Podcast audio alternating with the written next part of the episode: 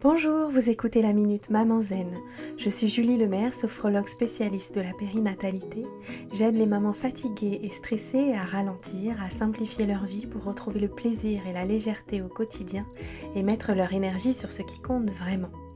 Chaque jeudi, je partage ici les découvertes et les outils qui ont changé ma vie de maman et qui, je l'espère, vous aideront à changer la vôtre aussi.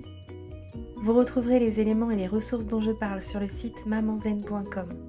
Assurez-vous de vous abonner au podcast pour être notifié des nouveaux épisodes chaque semaine et être bien sûr de n'en manquer aucun.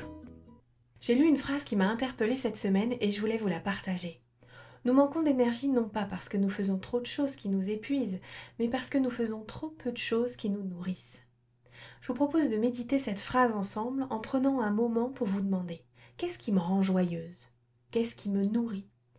Qu'est-ce qui redonne de la vie à ma vie? Vous l'avez?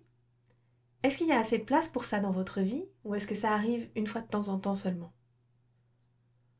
Demandez-vous ce que vous pouvez mettre en place pour qu'il y ait plus de ces choses nourrissantes dans votre vie. Chaque jour est un cadeau et vous méritez de faire ce qui vous nourrit et ce que vous aimez le plus.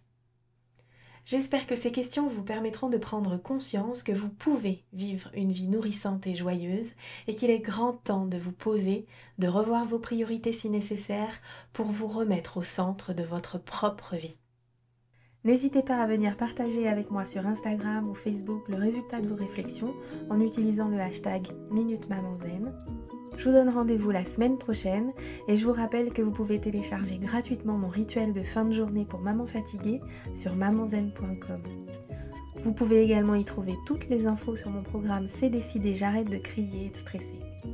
Si ce podcast vous a plu, la meilleure façon de le soutenir, c'est de laisser un avis 5 étoiles ou de le partager sur les réseaux sociaux.